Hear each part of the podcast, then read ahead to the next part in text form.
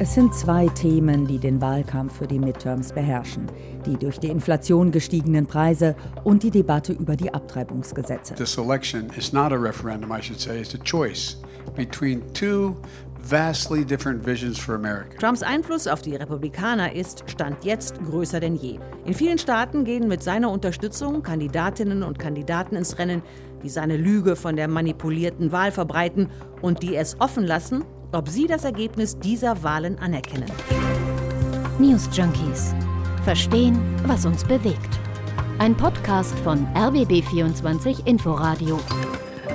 Die News Junkies heute zum Ende der Woche mal Martin Spiller und Henrik Schröder. Schönen guten Tag. Und zum Ende dieser Woche blicken wir auf die USA, genauer gesagt auf die Midterms oder auch Midterm Elections genannt.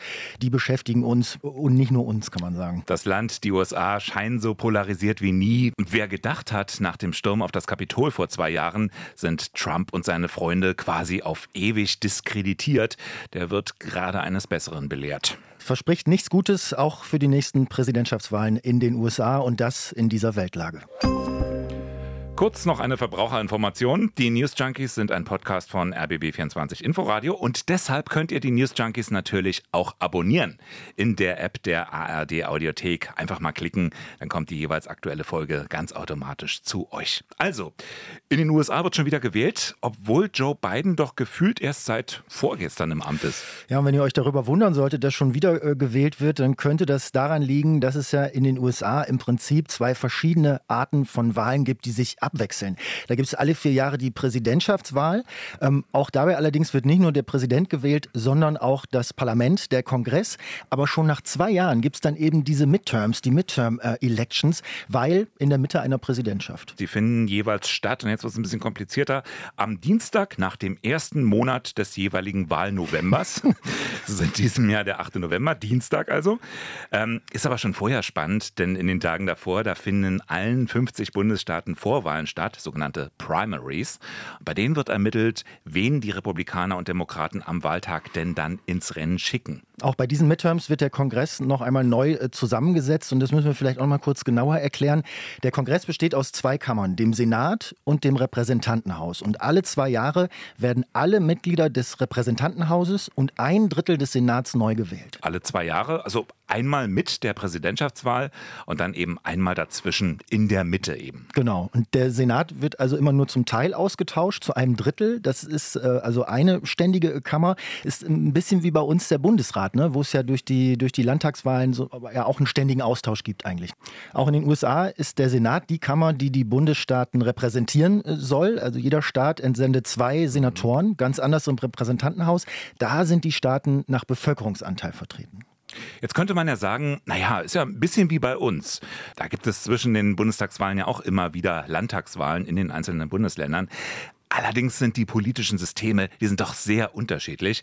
Bei uns spricht man vom Parlamentarismus, das heißt der Bundeskanzler mitsamt der Bundesregierung, die gehen aus dem Parlament hervor. Die werden ja von diesem gewählt, vom Bundestag und haben dadurch ja quasi automatisch auch die Mehrheit des Parlaments hinter sich. Die politische Spaltungslinie geht also durch das Parlament zwischen Regierungsfraktionen und Oppositionsfraktionen. Genau. In den USA ist das aber ganz anders. Da gibt es ein präsidentielles System. Der Präsident, der steht dem Parlament gegenüber. Beide werden unabhängig voneinander gewählt. Und die Kontrolle, die erfolgt dann nicht durch die Opposition, sondern eigentlich durch das ganze Parlament. Oder man kann es auch anders formulieren, dort gibt es die klare Trennung von Legislative und Exekutive nach Organen. Das heißt eben auch, der Präsident, der kann den Republikanern angehören, obwohl im Kongress die Demokraten eine klare Mehrheit haben. Oder eben umgekehrt. Aber bei Gesetzesvorhaben, da braucht der Präsident die Zustimmung des Kongresses. Und deshalb sind die Wahlen jetzt auch so wichtig für Joe Biden. Midterms, das wird ja manchmal so auch als Zwischenwahlen übersetzt. Das spiegelt aber kaum die Bedeutung dieser Wahlen wider, denn die können die US-Politik ja entscheidend verändern. Ja, bei unterschiedlichen Mehrheitsverhältnissen ist der Präsident dann auf die Kooperationsbereitschaft vom Kongress angewiesen. Bei einer Blockade schrumpft sein Handlungsspielraum zusammen. Äh, und deswegen heißt es ja, ein Präsident, der nicht mehr die nötige Mehrheit im Kongress hat, der kann zwar noch weiter regieren, aber er gilt als lame duck, als lahme Ente. Den Begriff kennen wir genau. ja alle. Dann ja. kommen wir mal auf die aktuelle Lage. Ja. Also im Moment noch haben die Demokraten in beiden Kammern eine Mehrheit. Aber die ist total knapp. Das ja. heißt, auch wenn jetzt beim Senat zum Beispiel, da werden ja nur 35 der 100 Sitze neu gewählt, gewählt. Mhm. Aber da könnten die Demokraten bereits die Mehrheit verlieren. Und äh, schon wenn die Republikaner in eine der beiden Kammern, Senat, Repräsentantenhaus, wenn die da die Mehrheit holen würden, mhm. dann könnten sie zum Beispiel Gesetzesvorhaben blockieren oder zumindest Kompromisse erzwingen. Es wird dann also schwieriger für Joe Biden, seine Politik durchzusetzen. Ich glaube, ja, die Kompromissbereitschaft der Republikaner, also sollte Biden dann auf Kompromisse angewiesen sein, die war ja auch schon mal größer, sagen wir, in einer Zeit vor äh, Trump. Also vielleicht, das wäre wirklich ein denkbares Szenario, bliebe Biden dann am Ende nur noch das Regieren per Erlass. Äh, das kann er, dafür bräuchte er den Kongress nicht. Aber der Haken ist wiederum, diese Erlasse, die enden dann auch automatisch mit dem hm. Ende der Amtszeit. Also große Vorhaben und Projekte, die wären dann wohl eher nicht mehr drin. Also doch einige Unterschiede auch zum politischen System in Deutschland. Ja, was vielleicht vergleichbar ist, äh, das ist die Aussagekraft in Bezug auf die politische Stimmung im Land. Ne? Die Midterms sind ja, wie bei uns eben zum Beispiel Landtagswahlen, sowas wie ein, wie ein Indikator, ein Stimmungsbild, mhm. auch im Hinblick auf die nächsten Präsidentschaftswahlen äh, zwei Jahre später. Und ähnlich wie bei uns kann man natürlich auch in den USA die Tendenz beobachten, klar, dass die Partei des Präsidenten dabei eher mhm. schlecht abschneidet und Opposition eher besser. Wo, wobei Tendenz ist gut. Ich habe gelesen, seit 76 Jahren hat es nur eine einzige Midterm gegeben, bei der die Partei des Präsidenten in beiden Kammern, Senat und Repräsentantenhaus, zulegen konnte. Also mal gucken, was da am Dienstag passiert. Aber eben, man kann schon fast sagen, traditionell verliert immer die Regierungspartei. Viele Wähler, die nutzen das dann eben auch so als Abrechnung mit dem Präsidenten, obwohl der ja gar nicht zur Wahl steht selbst. Ja, was auch ein bisschen an der geringeren Wahlbeteiligung liegt. Also viele sagen sich ja doch, hm, ist jetzt nicht ganz so wichtig. Es geht ja hm. nicht um den Präsidenten, ne? aber ähm, ja, auch äh, in den USA ist eben nicht nur der äh, wichtig, sondern die Gewalt ist aufgeteilt. Hm. Das war jetzt alles ziemlich viel Theorie. Ähm, schauen wir uns doch mal an, was die Themen sind, was gerade so im Land in den USA passiert. Wie ist aktuell das Stimmungsbild? Wer hat die Nase vorn? Sehr lange haben ja in den Umfragen die Demokraten geführt. Ja, es hat sich aber gewandelt. Aktuell haben die Republikaner bessere Chancen. Es war lange nicht so, du hast es gesagt. Und zwar war es ja so, man muss da ein bisschen zurückgucken, wie diese Umfragen zustande kommen.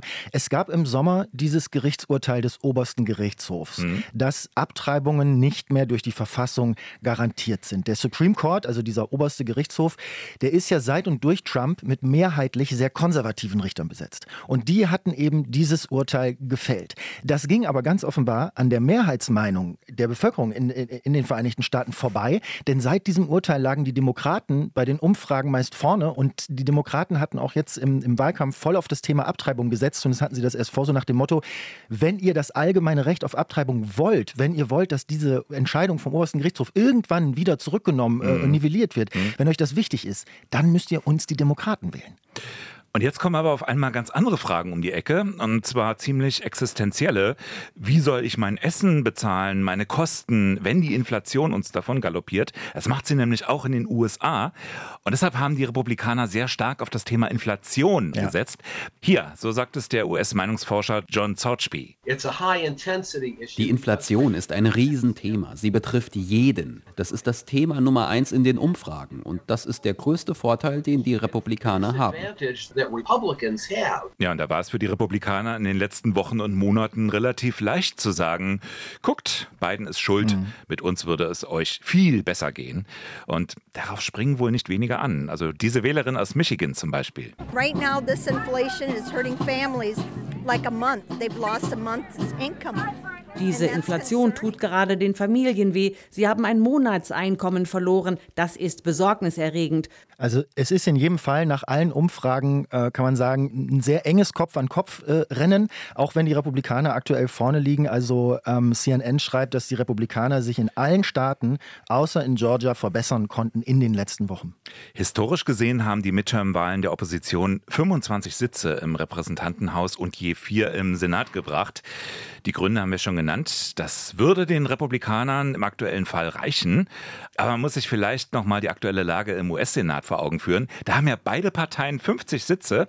Und wenn es einen Patt gibt, dann entscheidet die Stimme von Kamala Harris, also mhm. der mhm. demokratischen ja. Vizepräsidentin. Also knapper geht es eigentlich überhaupt gar nicht. Jetzt ist es ja so, wir haben das eingangs schon mal, schon mal gesagt, es werden ja nicht alle Sitze im Senat neu gewählt, sondern nur 36. Und von diesen 36 gibt es zehn, die als entscheidend äh, gelten, weil da auch Überraschungen passieren passieren könnten. Also es sind ja die sogenannten Swing States, den Begriff hat man ja auch schon öfter gehört, die also hin und her schwingen, die mal so wählen, äh, mal so. Mhm. Bei allen anderen Staaten, da sind die Sitze, so geht man historisch zumindest davon aus, so fest in der Hand von einer der beiden Parteien, dass niemand damit rechnet, dass es da Überraschungen ähm, geben könnte. Und jetzt kommt es eben an auf Pennsylvania, Wisconsin, Georgia, Nevada, Ohio, Florida, North Carolina, Arizona, New Hampshire und Colorado. Auf die kommt es an, das sind die Swing States, wo man keine Ahnung hat, wie es ausgeht äh, und wo am Ende die Entscheidung dranhängen wird. Man muss bei all dem ja auch sagen, es geht wieder mal wahnsinnig viel um Trump in diesem ganzen Wahlkampf. Es ist auch innerhalb der Republikaner eine Art Zerreißprobe. Also die sogenannte Grand Old Party, die Republikaner, die spaltet sich ja quasi in auf der einen Seite die gemäßigten Leute, die die Trump-Jahre doch ganz gerne hinter sich lassen würden, und eben diejenigen, die sich Trump quasi ja, unterworfen haben, die da nach wie vor voll mitziehen. Also Trump kokettiert ja immer wieder damit, wieder antreten zu wollen bei der nächsten Präsidentschaftswahl. Mhm. Das Problem ist ja so ein bisschen, solange er das macht, kann sich eigentlich kein neuer anderer Kandidat bei den Republikanern in Stellung bringen. Aber bei den Demokraten sieht es eigentlich nicht viel besser aus, so was die, was die Zerstrittenheit oder die Polarisierung angeht. Äh, vielleicht sogar noch schlimmer, wenn man so will. Also die sind auch nicht geschlossen. Mhm. Bei den Demokraten gibt es ja den linken Flügel und den gemäßigten Flügel. Beiden gehört zum gemäßigten Flügel. Und dann gibt es aber noch etliche Schattierungen dazwischen. Ähm, und das ist natürlich eigentlich sehr schön, wenn es ein breites Meinungsspektrum gibt. Da gibt es bei den Demokraten auch ein breiteres Meinungsspektrum als bei den Republikanern. Macht eine Partei eigentlich auch lebendig lebendiger. Mhm. Ähm, aber es macht es der Partei natürlich auch schwerer, äh, eine wirkliche Geschlossenheit zu erreichen. Am Ende wird es ja wahrscheinlich auch darum gehen, welche der Parteien es schafft, ihre potenziellen Wähler überhaupt zur Wahlurne zu bewegen. Also, dass die sich zum Beispiel überhaupt registrieren lassen. Das mhm. muss man in den USA nämlich vorher machen, ja. um die Stimme abzugeben. Viele versuchen gerade auch Gruppen zu mobilisieren, die bislang häufig gar nicht abgestimmt haben, ähm, denen es auch nicht gerade leicht gemacht wurde, aus organisatorischen Gründen. Native Americans zum Beispiel, die werden geradezu von den Demokraten entdeckt im Moment. Aber man kann sich eigentlich gar nicht so richtig vorstellen, dass die Leute bei so einer wichtigen Wahl ne, nicht, nicht von alleine motiviert sind, oder? Ja, ja. Also wenn man Präsident Biden äh, folgt, dann geht es ja quasi um alles bei diesen Wahlen. This election is not a referendum, I should say, it's a choice between two vastly different visions for America. Diese Wahl sei keine Volksabstimmung über seine Präsidentschaft, sondern eine Entscheidung zwischen zwei völlig unterschiedlichen Vorstellungen von Amerika, sagt er. Ja, klar, dass er das so sehen will. Joe Biden, der gerade ein bisschen auch an Zustimmung gewonnen hat, bei dem sich aber alle irgendwie fragen, ob er in zwei Jahren nochmal zur Wiederwahl als Präsident antritt. Da wird er in diesem Monat 80 Jahre mhm. alt. Hm oder ob denn da jetzt doch mal ein Nachfolger in Stellung gebracht wird nach den Midterms, also ein jüngerer Hoffnungsträger für die Demokraten. Mhm. Aber zurück zur Wahl am Dienstag. Also du findest sogar, weil ich so ein bisschen skeptisch war, ne, bei diesen großen Worten, so, es entscheidet sich die Zukunft der Demokratie in Amerika, wo ich dachte, okay, wird schon wieder mhm. irgendwas groß aufgeblasen, um irgendwie Klicks zu generieren und so. Aber ich habe ein bisschen geguckt, also sogar seriöse Quellen, wie zum Beispiel die Bundeszentrale für politische Bildung, der man ja wirklich kein, keine Marktschreierei vorwerfen kann oder so, die hat ein Essay zur Wahl veröffentlicht und auch die schreibt, diese Abstimmung ist wegweisend für die Zukunft der US-Demokratie. Also wir haben es am Anfang schon gesagt, zunächst mal könnte Präsident Biden zur lame duck werden, zur lahmen Ente. Also wenn die Republikaner die Mehrheit in beiden Kammern bekommen, dann wird es, wie gesagt, für den Präsidenten erstmal schwierig, zum Beispiel neue Gesetze zu erlassen. Er ist dann quasi ständig blockiert. Dazu wird es ja eigentlich schon reichen, hatten wir am Anfang auch schon drin, als wir es erklärt haben, äh, wird es schon reichen, wenn die Republikaner nur eine Kammer gewinnen. Ne? Genau. Also wie gesagt, dann könnte Biden nur noch mit Exekutivrecht äh, regieren. Also das sind diese Erlässe äh, vom Präsidenten und das würde A schwierig schwierig, hätte B keine langfristige äh, Wirkung und so. Also das wäre wirklich nur noch so ein Notfallregieren, mhm. kann man glaube ich sagen. Ein Wahlsieg der Republikaner, der könnte allerdings nicht nur für die USA, sondern auch für Europa und für uns ganz handfeste Folgen haben.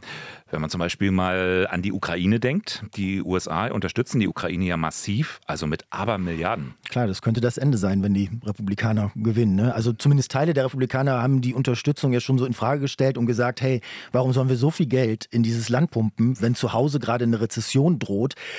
Das würde dann natürlich bedeuten, dass Europa und damit auch Deutschland mehr Hilfe liefern müsste, wenn man der Ukraine weiter ausreichend helfen wollen äh, würde und dann ja die dann fehlende der Amerikaner irgendwie kompensieren. Mhm. Ne? Also auch für uns ein ganz wichtiger Blick auf die Midterms in den USA nächste Woche. Die Mehrheit der Republikaner, die ist übrigens genauso wie die Mehrheit der Gesamtbevölkerung, die ist dafür, die Hilfen weiterlaufen zu lassen. Aber es wäre schon denkbar, dass die Republikaner das Thema noch stärker für sich entdecken, wenn es eine Gelegenheit ist, einfach Biden zu blockieren.